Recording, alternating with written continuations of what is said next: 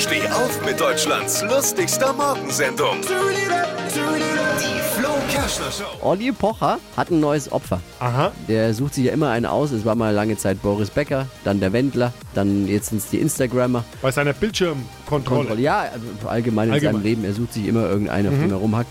Äh, diesmal hat der Moderator Kai Pflaume äh, ausgesucht und gedisst, weil er mit 54 jetzt bei TikTok ist, Kai Pflaume. Kann man machen, muss man nicht. Ich habe mir auch angeguckt, ist schon ein bisschen peinlich, der Kai Pflaume da. Äh, Ich hoffe nur eins, dass die beiden ihr Problemchen im Promi-Boxen austragen. Da würde ich mich jetzt freuen.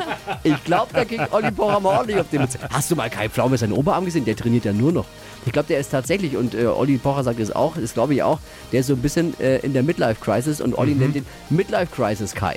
Midlife Crisis Kai. Ich persönlich habe ja nichts gegen äh, Kai Pflaume, aber seine ganzen Quizshows, gegen die habe ich was. Die nehme ich ihn richtig übel. Wie viele Quizshows macht er mittlerweile? Und eine schlechter Viele. als der andere. Also, aber ich ein Tipp noch an Olli Pocher. Olli, wenn du dich aufregen willst, dann äh, über jemanden, der äh, so tut, als wäre jung geblieben, nimm doch unseren Verkehrsexperten Dippi einfach. Was ist denn jetzt schon Da machst du nichts falsch, wenn du dich über den aufregst.